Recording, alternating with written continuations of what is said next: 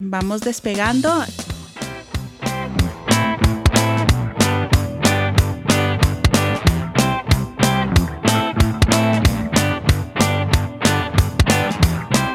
El día de hoy tengo el placer y la dicha de entrevistar a una persona que ha tenido bastante influencia sobre la manera en la que he conocido y he abordado algunos temas de autosanación y ella ha sido una fuente de luz, una fuente de inspiración. Ya en Guatemala llevan alrededor de 11 años trabajando en diferentes tipos de proyectos muy importantes de desarrollo tanto personal como social.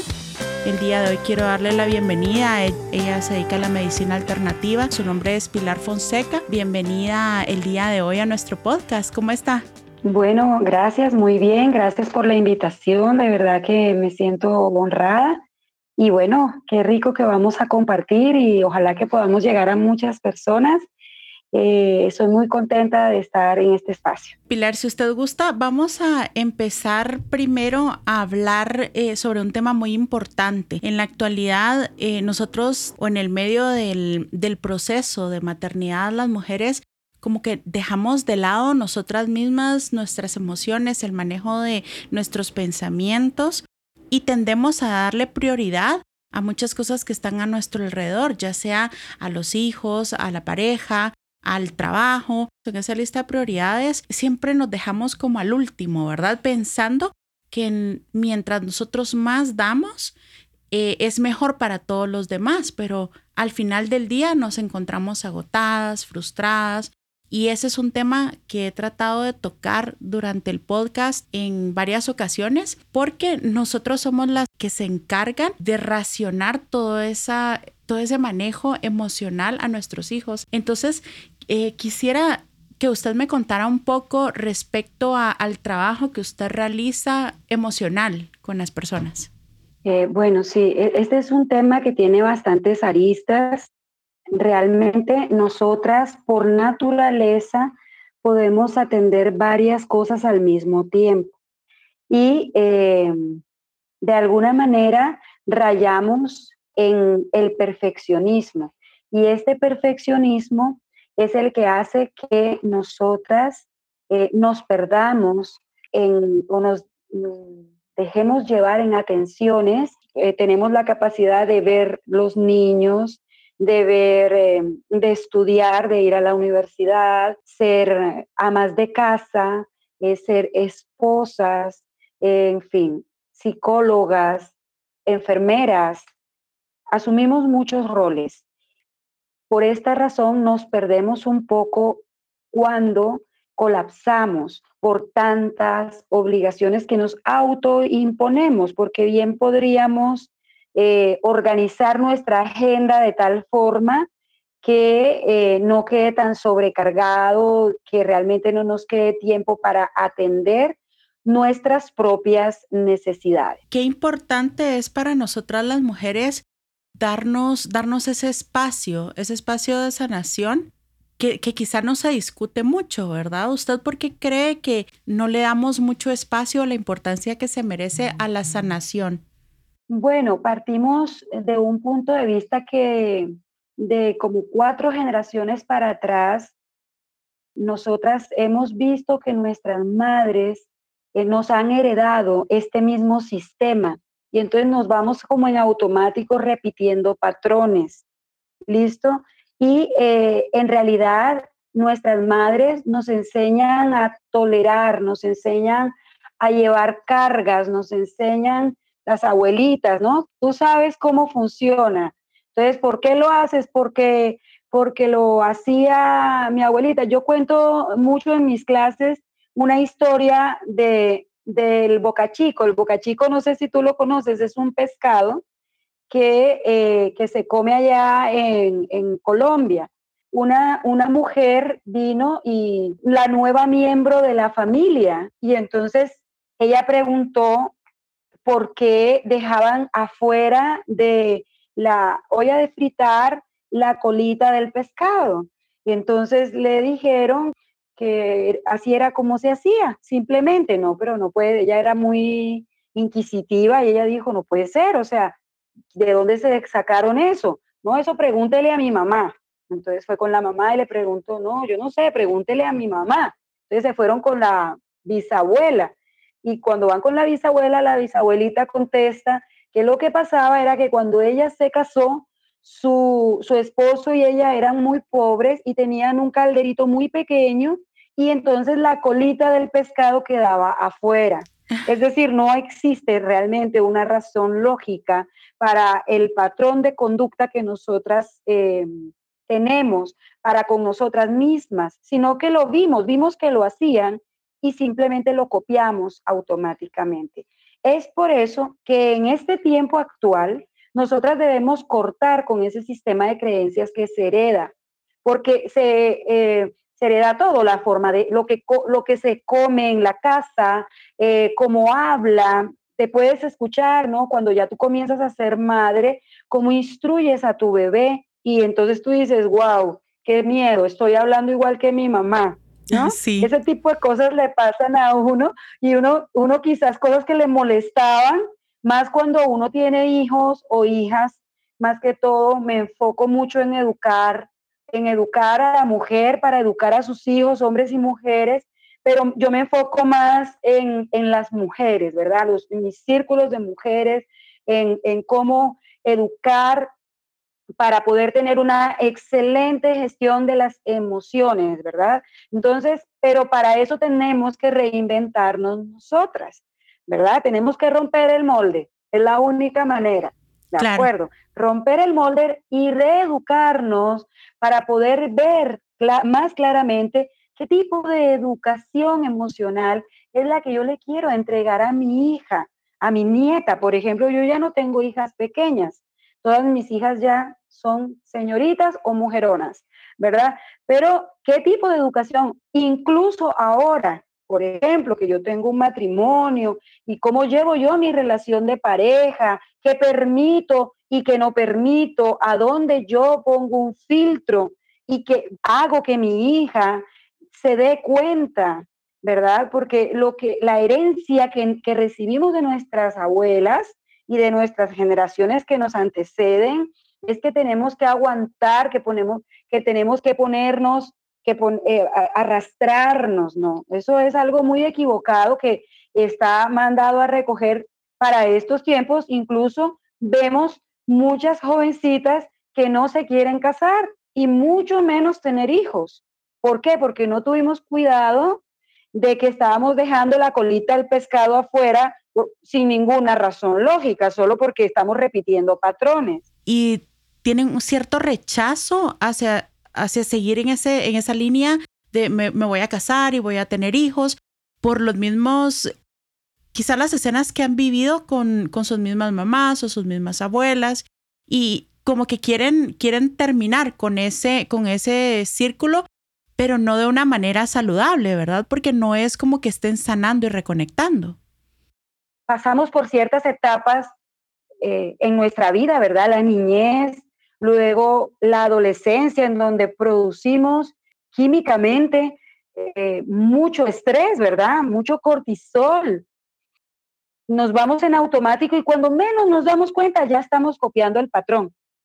Ya no nos queríamos casar, pero siempre sí nos casamos y nos casan. Ponete, no, yo no me voy a casar porque el, eh, los hombres se emborrachan y, y lastiman, pegan y, y cuando vienes a ver, te casaste con un hombre que se emborracha, que es gritón, que es maltratador, que le pega a los hijos, o sea, sin querer copiaste el patrón, porque es una cosa que se va al inconsciente, ¿ya? Entonces lo que nosotras eh, hacemos a través de los círculos y a través de la terapia, en la consulta y todo, es eh, sanar ¿verdad? Esa mala herencia que se le entrega, que es una herencia sutil, pero que sí es una herencia que se está entregando y que no nos damos cuenta en qué momento estamos perjudicando a nuestra generación futura. Este tipo de terapias que usted menciona, eh, a mí me encantaría que usted nos diera a conocer más sobre ellas. Yo he tenido la dicha, yo, yo no sé cómo explicarlo, pero en el círculo eh, de mujeres se, da una energía, a pesar de que no es algo presencial, es todo virtual, pues por cuestiones de la pandemia y esto, pero la energía que se maneja y la manera en la que usted desarrolla esas terapias para las mujeres, yo he visto cómo, cómo van eh, rompiendo pedazos que están ahí incrustados en nosotros, ¿verdad? Entonces nos permitimos llorar, nos permitimos pensar en esos antepasados en los que nosotros quizá no habíamos pensado anteriormente. Yo he vivido de primera mano las, las terapias a las que he tenido la dicha de asistir con usted pero me gustaría que usted en su vasta experiencia nos explique realmente en qué consisten las terapias, de dónde surgen y cómo pueden ayudar a las mujeres que se quieran acercar a usted, por ejemplo, a decir, mire, yo me siento súper mal, eh, yo no sé cómo, cómo salir adelante de, por ejemplo, una depresión o estar dentro de un círculo de frustración o de enojo o de ira dentro de su matrimonio o con los niños? Bueno, eh, lo que hacemos es hacer una especie de contención en donde la mujer eh, se mete en un proceso de autosanación a través del autoconocimiento. Básicamente entender su cuerpo, entender qué pasa, entender por qué yo estoy en un cuerpo femenino y este cuerpo femenino qué, o sea, qué se supone que, de, qué manera es que debe de funcionar, ¿verdad? ¿Por qué, me salen lágrimas? ¿Y por qué soy tan sensible? ¿Verdad? Eh, muchas mujeres no, no tienen el conocimiento. Eh, lo primero es a través del el método de la oída terapia, poder la, la mujer aprender quién es ella, para dónde va, ¿verdad? ¿Cuál es el camino a seguir? el, entender su situación que está viviendo, el comprender que incluso el adoptar una posición de víctima frente a las decisiones que ha tomado, porque es que eso es lo que les hacemos comprender a través de la oída terapia, que eh, nosotros somos el resultado de lo que hemos hecho en nuestro pasado. Eh, le enseñamos a la mujer a hacerse cargo de su presente, y soltar el pasado. ¿De acuerdo? Entonces, a estar más presente es un método de sanación, de autosanación, de autoconocimiento y por sobre todo de autorrealización, en donde agarramos los cuatro cuerpos que tú como mujer tienes, obviamente que yo tengo la capacidad de tratar también a los caballeros y también adolescentes jóvenes eh, eh, del sexo masculino, pero pues yo me especializo más a tratar con la mujer. Es la base de la familia y la sociedad. La mujer es la que educa, ¿verdad? Porque ah, eh, nos hemos perdido en el proceso, porque yo entiendo que las luchas de las mujeres han sido pues positivas, pues justas también, pero tenemos que tener mucho cuidado porque realmente nos hemos tirado a cuestas responsabilidades, exceso de responsabilidades y por cumplir el rol de, de, yo soy autosuficiente, de yo no necesito es, hemos dejado la crianza de, y la educación de las nuevas generaciones en la internet y en la tablet y en la televisión y sabemos muy bien, porque realmente todas somos conscientes como madres o como mujeres, que exceso de información que para nuestros pequeños, a, a sus edades o a las redes sociales. ¿Y cuál es el resultado? Una generación de muchachitos rebeldes, eh, autoritarios, es preocupante. Es un tema que hemos tratado a nivel de educadores, de escuela de padres, que lo hemos tratado también en los círculos de sanación y que nosotras tenemos realmente que prestar mucha atención. Entonces, cuando nosotras nos sobrecargamos con ese montón de tareas, dejamos de hacer las cosas que son importantes por salir a hacer las cosas que son urgentes. Yo no digo que no nos realicemos eh, profesionalmente, claro, debemos realizarnos profesionalmente, pero tenemos que establecer las prioridades y tenerlas bien claras. Si nos ponemos a jugar el papel de traer hijos al mundo, Entonces, tú tienes que saber como madre instintivamente qué es lo que tú tienes que hacer con esa criatura que invitaste a venir a este mundo, ¿verdad? Y qué herencia le vas a dar, no herencia solamente material, sino que, eh, mira, yo conozco el caso de una bebé muy cercana a mi familia que tenía una eh, alergia, un problema en la piel tremendo. Y gracias a la bendita pandemia, la familia se tuvo que unir. Ella, ella había problemas entre el esposo, la esposa y la niña enferma, enferma, enferma, delgadita, no comía. Y por la bendita pandemia, el muchacho no pudo ir más a trabajar. La, la señora se tuvo que, la señora muy joven, como de unos 35 años, se tuvo que quedar en la casa. Entonces la niña ya tuvo a mamá y a papá, ¿cierto? Y la niña mágicamente, y eso no es magia, ¿verdad? Pero pongámoslo entre comillas, mágicamente a la niña la alergia se le quitó.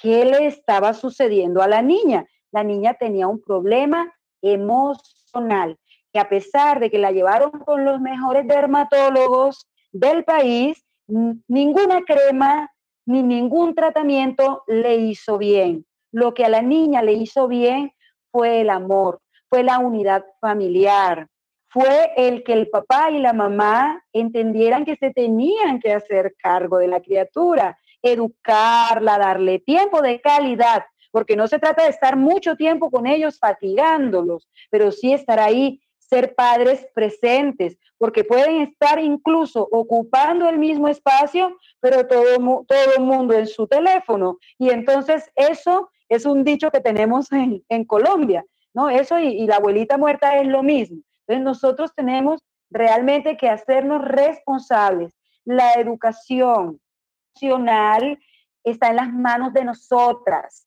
Entiendo que todas traemos, digamos, como traumas, muchos traumas, diferentes traumas, ¿no? Algunas fueron violadas de pequeñitas, otras fueron abandonadas, otros tenían papá y mamá, pero ni les paraban bolas.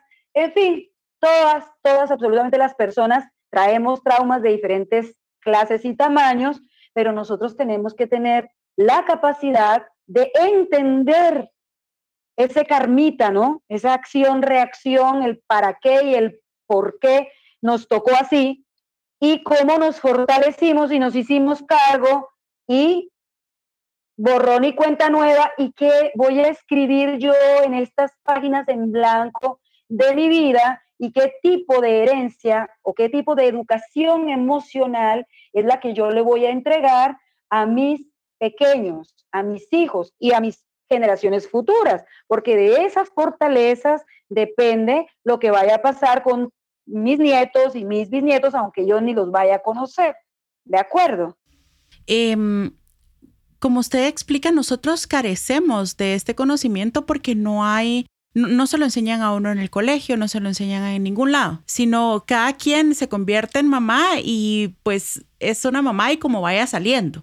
Y así es como nosotros vamos afectando al, constantemente, es un círculo vicioso, ¿verdad? Entonces, ¿cómo nos acercamos nosotros a, una educación emocional? ¿Desde dónde empieza la educación emocional? En el hacerse cargo, en el ser humilde y aceptar que, que debo mejorar, porque ese es el primer paso y empezar a tener autocuidado, porque cuando hay crisis emocionales hay baja autoestima.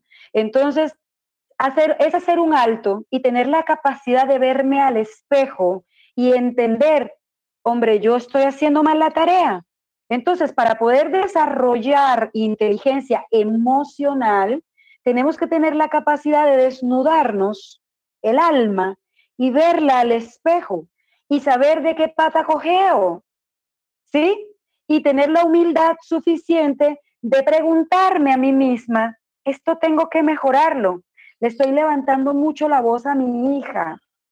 Estoy, estoy eh, equivocándome en esto, en esto, en esto, y poder ir a buscar ayuda, ¿no? Ir a buscar a Pilar Fonseca, porque tiene un círculo, un espacio.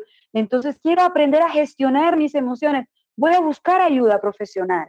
Ese es el primer paso para empezar a aprender cómo es que lo voy a hacer. Ahora, terapias, pues hay muchas, ¿verdad? Opciones hay muchas. Está la, esa que acabo de mencionar, que es la oída terapia. Están las relajaciones guiadas personalizadas, maravillosas, son fabulosas, porque se hacen de acuerdo a las necesidades tuyas. No es una que tú te metes al YouTube y ahí encuentras, uff, de mindfulness encuentras lo que quieras, pero es diferente si tú vas con la terapeuta, con tu médico naturópata y, y, de acuerdo a tu necesidad, a lo que a ti te sucede, lo que, lo que realmente te va a ayudar a ti a evolucionar y, y a gestionar tus emociones de manera adecuada, aunque uno de manera intuitiva, porque es que Dios nos hizo a nosotros realmente tan, tan especiales que nosotros podemos discernir realmente y entender aquí algo está pasando, algo me pasa, ¿verdad? Pero principalmente comprender que nuestro cuerpo sufre demasiados cambios a lo largo de nuestra vida, de la cuna a la, a la despedida, ¿no? A salir del cuerpo desde que yo nazco, desde que soy una niña, hasta que ya soy una mujer de 60 a, a 80 años en adelante, en donde mi cuerpo físico eh, sufre demasiados cambios y en donde si yo no gestiono bien mis emociones, estoy alterando el nivel químico de cortisol, que es lo que segrego. Cuando no gestiono bien mis emociones, me estreso y entonces voy a desencadenar un montón de enfermedades, por ejemplo, la artritis reumatoide, eh, algunos tipos de cáncer, porque, porque al no gestionar bien tus emociones, se van a desencadenar algunas enfermedades que son de tipo autoinmunes. Entonces, ¿qué necesidad tenemos de llegar a esos extremos? Es mejor reconocer, hombre, yo necesito ayuda, ser humilde y buscarla. Y de esta manera, nosotros, nosotros los terapeutas, ustedes pueden buscarme, yo estoy aquí en la zona 1, en las redes, encuentran como Bienestar Total, eh, como Pilar Fonseca, Bienestar Total, eh, y ahí en el Facebook me pueden contactar y con mucho gusto eh, les puedo dar una cita y les puedo ayudar a, a, diagnosticar primero qué tipo de problema tienes, ¿verdad? Porque ningún caso se parece al otro. Claro, es muy importante acercarnos a alguien que es experto. La experiencia que usted tiene a través de todos estos años realizando terapias, como lo decía al principio, es realmente conocimiento que usted tiene, porque no solamente trata el cuerpo físico eh, con, con, medicina alternativa, que qué importante, es medicina que, no tiene efectos secundarios, ¿verdad? Como actualmente, si a mí me duele, por ejemplo, me duele la espalda, lo primero es, bueno, aquí hay unos relajantes musculares, pues ya los síntomas alternos que vienen a ese medicamento puede ser afectar riñones, hígado, páncreas, pero estoy resolviendo inmediatamente mi dolor de espalda. En cambio, usted la manera en la que se aproxima a ese tipo de problemas es tanto físicos como emocionales es, integral, ¿verdad? Porque usted va desde la raíz emocional o la, desde la raíz de la psiquis que luego se manifiesta en problemas corporales, ¿verdad? Sí. Hacemos un diagnóstico de acuerdo a, a, lo que la persona necesita, entonces la comenzamos a tratar de acuerdo a sus necesidades, porque hay un abanico de posibilidades de terapias que se pueden utilizar, pero todo depende de lo que la persona realmente necesita. Eh, para mi concepto, un concepto muy personal, ¿verdad? Ninguna medicina es eh, la panacea. Todas las medicinas son complementarias. Ya cuando las personas han dejado que, que el mal manejo de sus emociones, entonces la persona, por ejemplo, puede comenzar a sufrir de amigdalitis aguda, de faringitis, de, tener problemas de gastritis, todas las itis, ¿verdad? Eh, que son inflamatorias. Cuando la persona sufre estos cuadros inflamatorios es porque está manejando un nivel de estrés demasiado alto. Hay que medir el nivel de estrés que está manejando, porque de acuerdo a ese nivel de estrés es el nivel de envenenamiento que está sufriendo ese cuerpo físico. Y no tanto cuando hay el subidón de, de cortisol, no.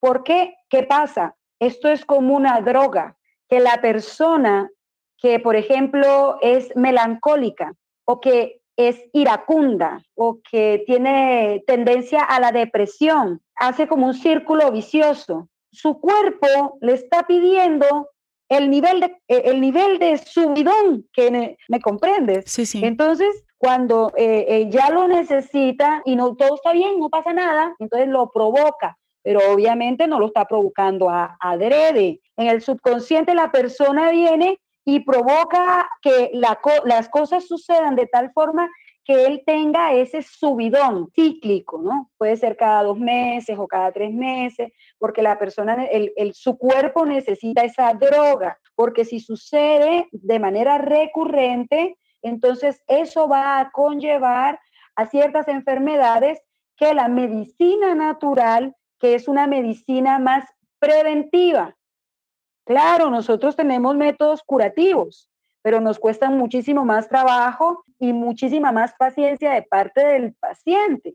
Y la persona tiene que ser paciente porque eh, la persona se tardó, ponete, eh, 10 años en enfermarse y quiere que en una consulta lo sanemos, ¿no? Si no existen eh, varitas mágicas, lo que sí existe es un compromiso de parte y parte y una firme determinación de parte del paciente de realmente hacerse cargo, porque realmente la persona que tiene enferma sus emociones, eh, lo que quiere es em, entregarle la responsabilidad a un tercero, ¿no? Que el psicólogo me cure, que la terapeuta me cure, que el médico me cure, pero ¿qué va a hacer él?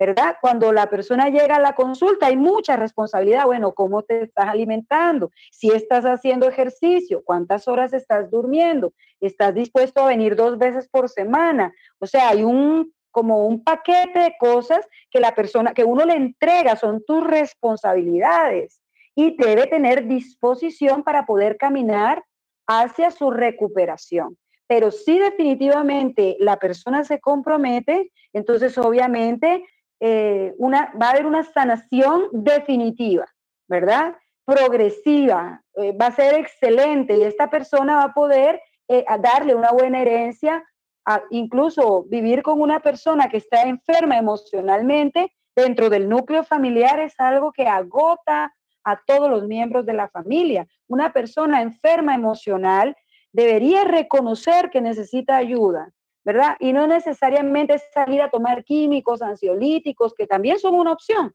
pero, este, pero de preferencia no, ¿verdad? De preferencia ya, ese es, digamos, como que ya en última instancia, pero, pero realmente sí, tenemos muchos métodos muy efectivos, pero necesitamos trabajar en equipo, ¿verdad? Y a veces contar con la ayuda de algunos miembros de la familia. Claro, porque es, es un proceso mm, integral, no es solo que hay una pastilla y esto es el, remedio mágico a todo, ¿verdad? Sino como nosotros somos seres integrales, de la misma manera se tiene que tratar integralmente todos los elementos que, que, componen a un ser humano, ¿cierto? Es como una cebolla, es como una cebolla, ponete, la cebolla tiene varias capas. Vemos el cuerpo como esa cebolla, ¿verdad? En donde empezamos a tratar desde el cuerpo físico hasta las fibras más sutiles. ¿Cuáles son esas fibras sutiles? Lo que no ves de ti. ¿Qué es lo que no ves de ti? No ves la mente, pero ya sabes que ahí está. No ves las emociones, pero ya sabes que sientes, ¿verdad? Y, eh, tratamos también tu parte espiritual, porque en la oída terapia es que le enseñamos a la persona a hacerse cargo, a, vivir en tiempo presente, pero lo hacemos desde su creencia, en lo que la persona crea, ¿verdad? Si cree en los ángeles, bueno, vámonos con los ángeles, ¿verdad? Si cree en Jesús, entonces listo, con Jesús, con María, depende, ¿no? La fe de la persona, porque a eso se va a aferrar en el campo espiritual que todos tenemos, ¿de acuerdo? Entonces, por eso tenemos que tenerlo en cuenta.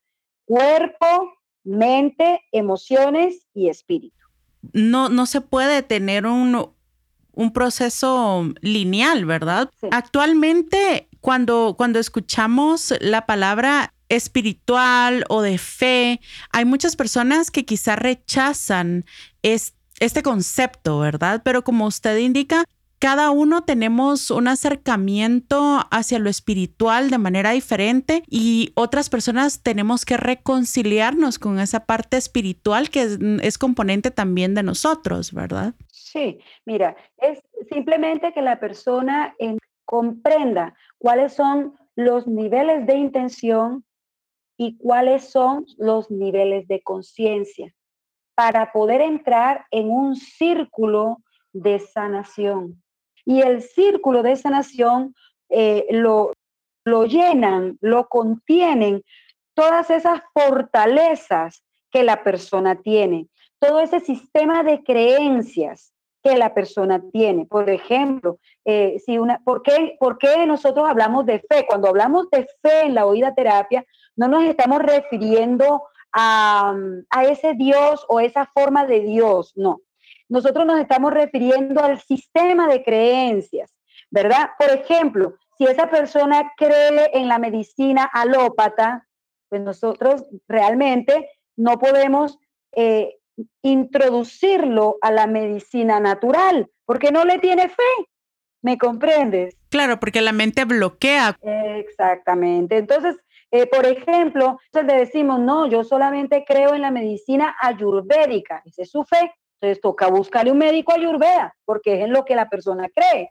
Claro. Ya, para poderle ayudar a salir de las crisis y todo. Obviamente, poco a poco, la mente se va abriendo a medida que la persona va sanando, la mente se va abriendo y el círculo, el círculo también se va abriendo, porque él empieza a meterle más cosas a su sistema de creencias, ¿ya? Y entonces él dice, no, hombre, si me sentí muy bien con la relajación, yo la tengo que seguir haciendo. Y antes nunca lo había hecho, él no creía en eso, pero como lo probó y se dio cuenta de que realmente se volvió una de sus fortalezas, entonces, ¡pum!, lo mete al círculo. ¿Ya me comprendes? Claro. Entonces, a ese sistema de creencias es a lo que nosotros nos referimos, que son los instrumentos que utilizamos en la oída terapia. Claro, el poder de la mente a través de, los conocimientos que se tienen, que son conocimientos también ancestrales, ¿verdad? No es algo como muchas personas eh, lo dicen, ay, es que las nuevas modas, las nuevas cosas que se les ocurren, en realidad son conocimientos que nosotros traemos ancestrales, han utilizado nuestros ancestros para poder sanarse, para poder alinearse de una manera mm, positiva dentro de lo que ellos consideran una interacción humana, ¿verdad? Pero nosotros lo hemos olvidado. la, medicina, claro, la medicina natural es la base de la medicina alópata, realmente. Entonces, por eso nosotros somos médicos complementarios, ¿no? Yo, yo, yo trabajo con, con médicos amigos que intercambiamos ideas, ellos me consultan, yo los consulto, es bonito, o sea, eh, somos sanadores, ¿verdad? Eh, lo que queremos es devolver la armonía. El humano es tan complejo que, cada doctor se tiene que especializar en un área diferente, ¿sí o no? Claro. Entonces, eh, porque el cuerpo realmente es complejo. Entonces, nosotros también, cuando hablamos de la mente y las emociones, también tenemos que prestar mucha atención porque por eso está el psicólogo y está el psiquiatra, ¿verdad? Porque uno, uno contiene una cosa y el otro contiene la otra. Eh, eh, el paciente viene, eh, viene conmigo, pero además va al psicólogo y además tiene su psiquiatra y podemos trabajar en equipo los tres para sacar adelante la condición de la persona. Claro. Lo importante es un reconocimiento, ¿verdad? Un paso a, a, reconocer que la vida no es vivir infeliz o la vida no es vivir triste o acongojado o frustrado, sino la, la vida y la existencia en sí es para que nosotros tengamos un proceso de aprendizaje en ella y a través de ese proceso de aprendizaje nosotros nos podamos sentir autorrealizados y plenos y recuperar ese núcleo familiar positivo, ¿verdad? No ver a la familia como un obstáculo o como eh, una fuente de desdicha, de tristeza, de angustias, sino al contrario, ¿verdad? Eh, la familia siendo la base de la sociedad, porque de ahí emergemos, pues es una cadena, ¿verdad?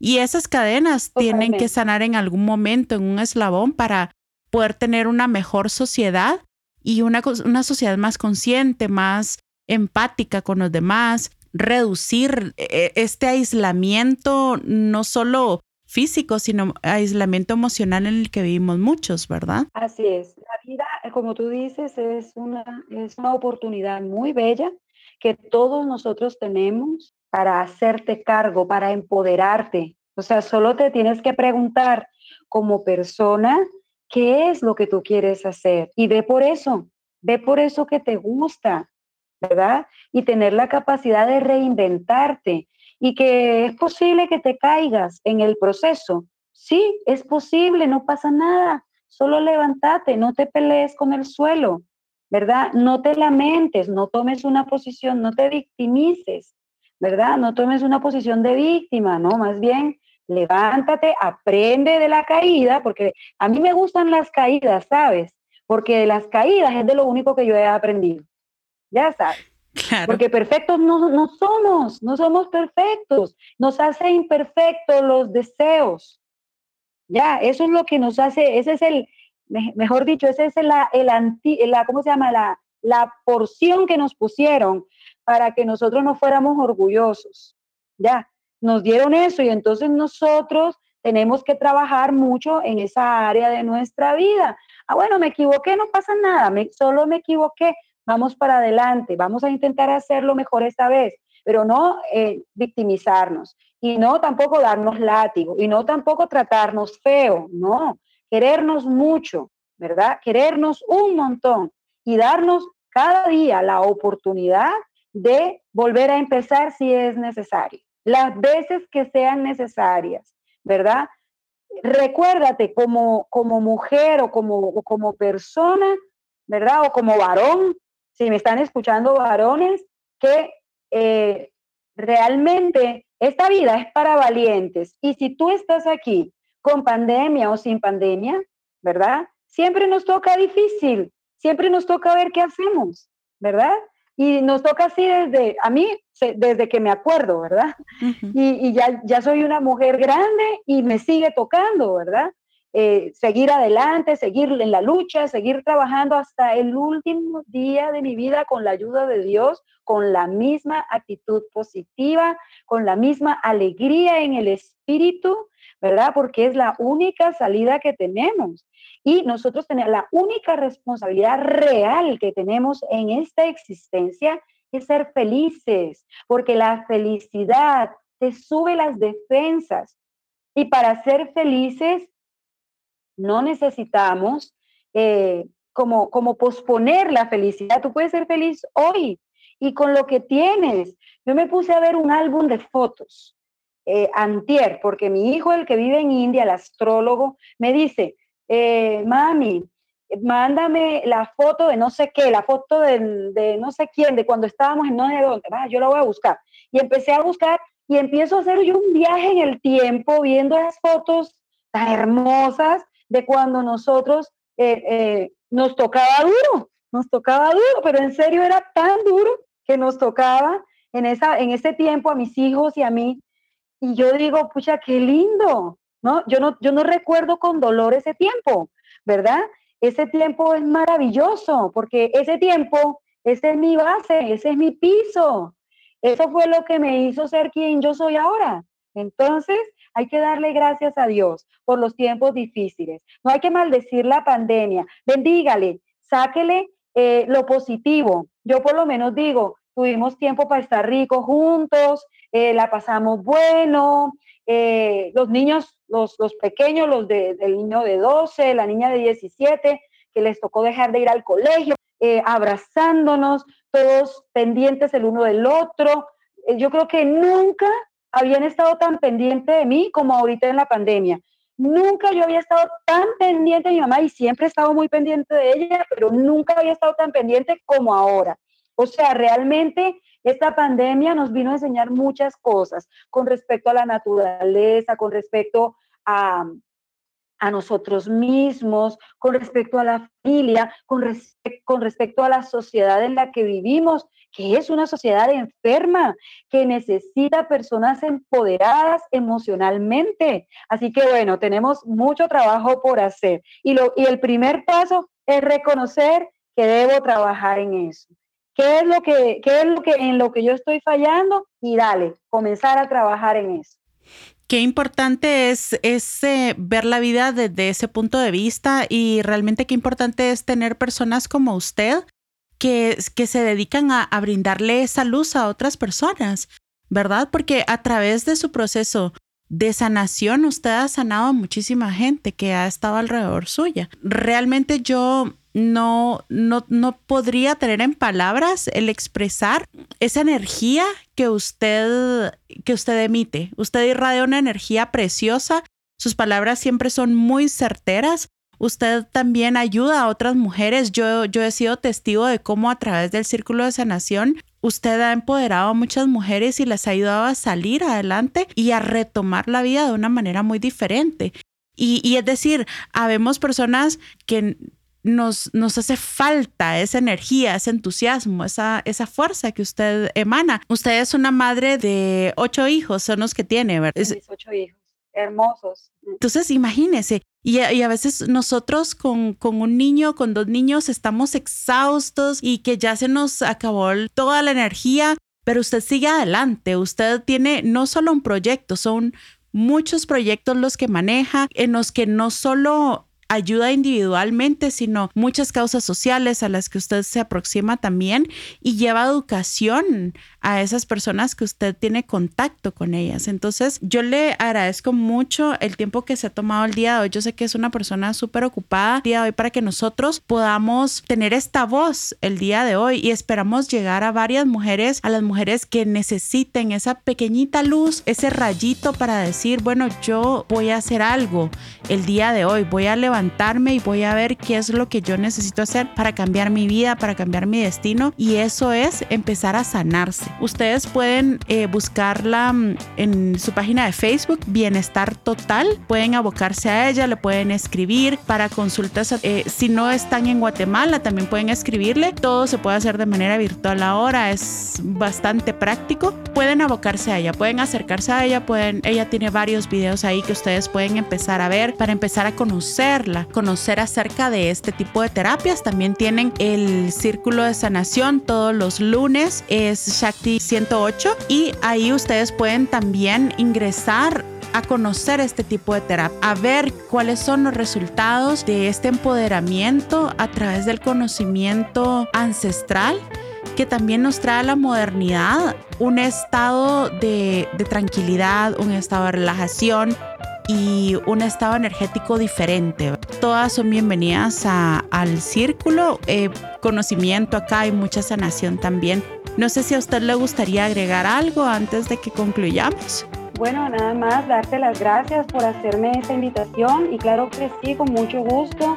Si ustedes tienen la necesidad de, de hablar conmigo, por favor, estoy a su servicio con mucho gusto y con mucho amor. Ok, muchísimas gracias Pilar. Entonces nos despedimos el día de hoy. Esperamos que hayamos llegado a varias personas que lo necesiten y esperamos que nos sintonicen la próxima semana. Muchísimas gracias y hasta pronto. Un abrazo.